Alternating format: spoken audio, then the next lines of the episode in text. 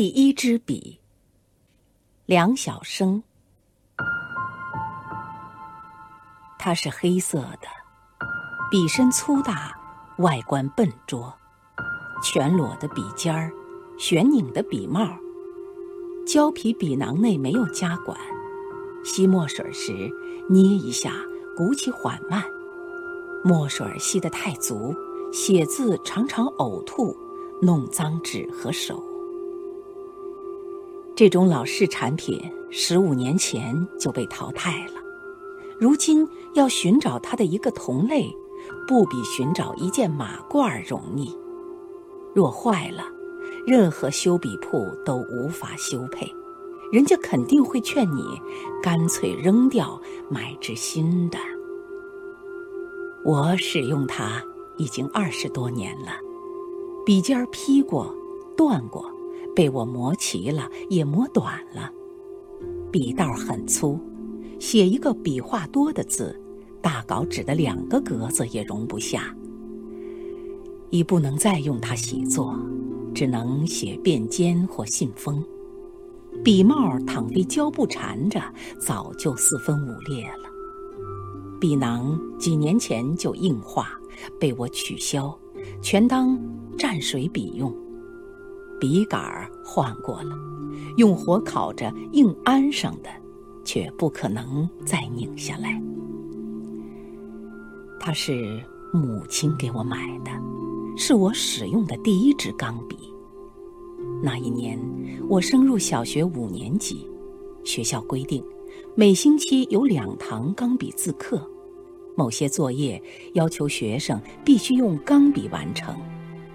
全班每一个同学都有了一支崭新的钢笔，有的同学甚至有两支，我却没有钢笔可用，连支旧的也没有。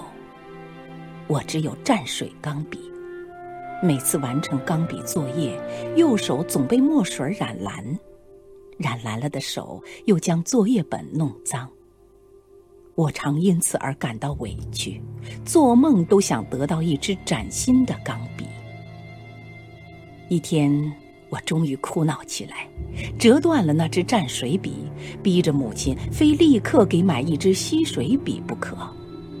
母亲对我说：“孩子，妈妈不是答应过你，等你爸爸寄回钱来，一定给你买支吸水笔吗？”我不停的哭闹。喊叫！不不，我今天就要！你去给我借钱买。母亲叹了口气，为难地说：“你这孩子，真不懂事。这月买粮的钱是向邻居借的，交房费的钱也是向邻居借的，给你妹妹看病，还是向邻居借的钱。为了今天给你买一支吸水笔。”你就非逼着妈妈再去向邻居借钱吗？叫妈妈怎么向邻居张得开口啊？我却不管母亲好不好意思再向邻居张口借钱，哭闹得更凶。母亲心烦了，打了我两巴掌，我赌气哭着跑出了家门。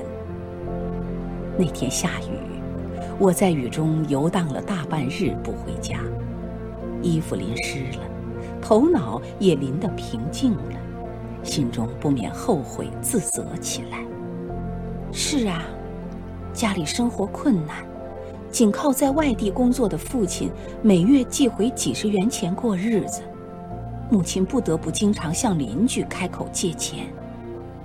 母亲是个很顾脸面的人。每次向邻居家借钱，都需鼓起一番勇气。我怎么能为了买一支吸水笔，就那样为难母亲呢？我觉得自己真是太对不起母亲了。于是我产生了一个念头，要靠自己挣钱买一支钢笔。这个念头一产生，我就冒雨朝火车站走去。火车站附近。有座坡度很陡的桥，一些大孩子常等在坡下，帮拉货的手推车夫们推上坡，可讨得五分钱或一角钱。我走到那座大桥下，等待许久，不见有手推车来。雨越下越大，我只好站到一棵树下躲雨。雨点儿噼噼啪啪地抽打着肥大的杨树叶，冲刷着马路。马路上不见一个行人的影子，只有公共汽车偶尔驶来驶往。几根电线杆子远处就迷迷蒙蒙的，看不清楚什么了。我正感到沮丧，想离开，雨又太大，等下去肚子又饿。忽然，现了一辆手推车，装载着几层高高的木箱子，遮盖着雨布。拉车人在大雨中缓慢的一步步的朝这里拉来。看得出，那人拉得非常吃力，腰弯得很低，上身几乎俯得与地面平行了，两条裤腿都挽到膝盖以上，双臂拼力压住车把，每迈一步，似乎都使出了浑身的劲儿。那人没穿雨衣。头上戴顶草帽，由于他上身俯得太低，无法看见他的脸，也不知他是个老头还是个小伙儿。他刚将车拉到大桥坡下，我便从树下一跃而出，大声问：“要帮一把吗？”他应了一声，我没听清他应的是什么，明白是正需要我帮一把的意思。就赶快绕到车后，一点儿也不隐藏力气地推起来。车上不知拉的何物，非常沉重，还未推到半坡，我便一点力气也没有了，双腿发软，气喘吁吁。那时我才知道，对于有些人来说，钱并非容易挣到的，即使一角钱，也是并非容易挣到的。我空着肚子，又推了几步，实在推不动了，产生了偷劲儿的念头。反正拉车人是看不见我的。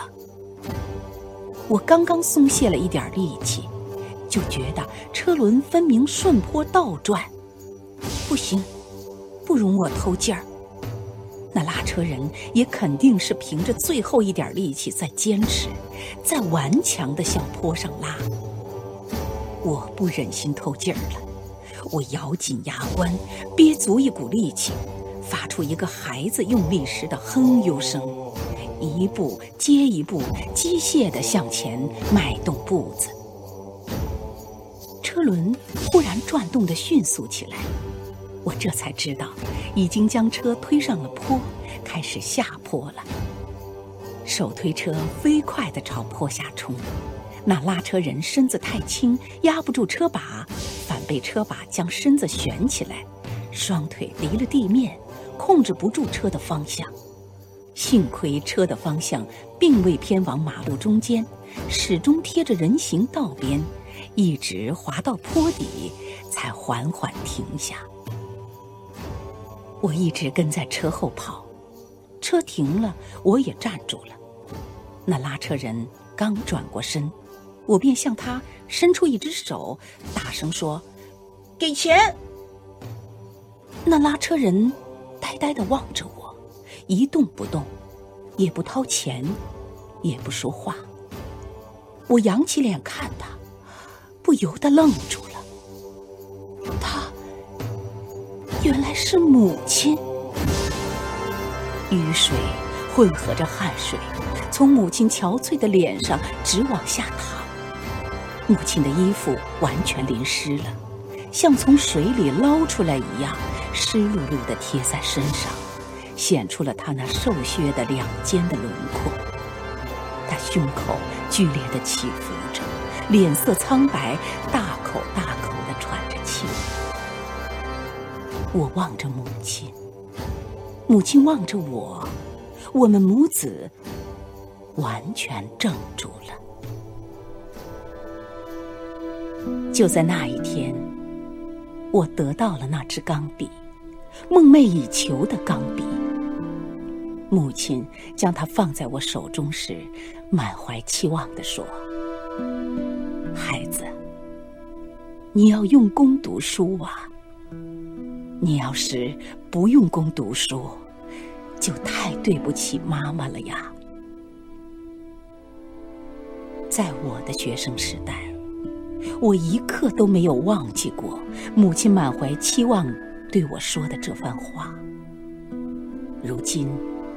二十多年过去了，我已经是个成年人了，母亲变成老太婆了，那支笔也可以说早已完成它的历史使命了。但我却要永远保存它，永远珍视它，永远不抛弃它。现在的五年级学生。是不会再因家里买不起一支钢笔而哭闹了。现在的母亲们，也是不会再为给孩子买一支钢笔而去冒着大雨拉车了。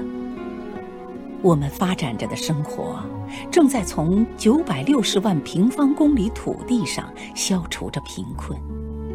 成熟在贫困之中的有益的东西，将会存留在下一代心里。母亲，母亲，我永远感激您当年为我买了那支老式的、廉价的钢笔。更多课文，请关注微信公众号“中国之声”。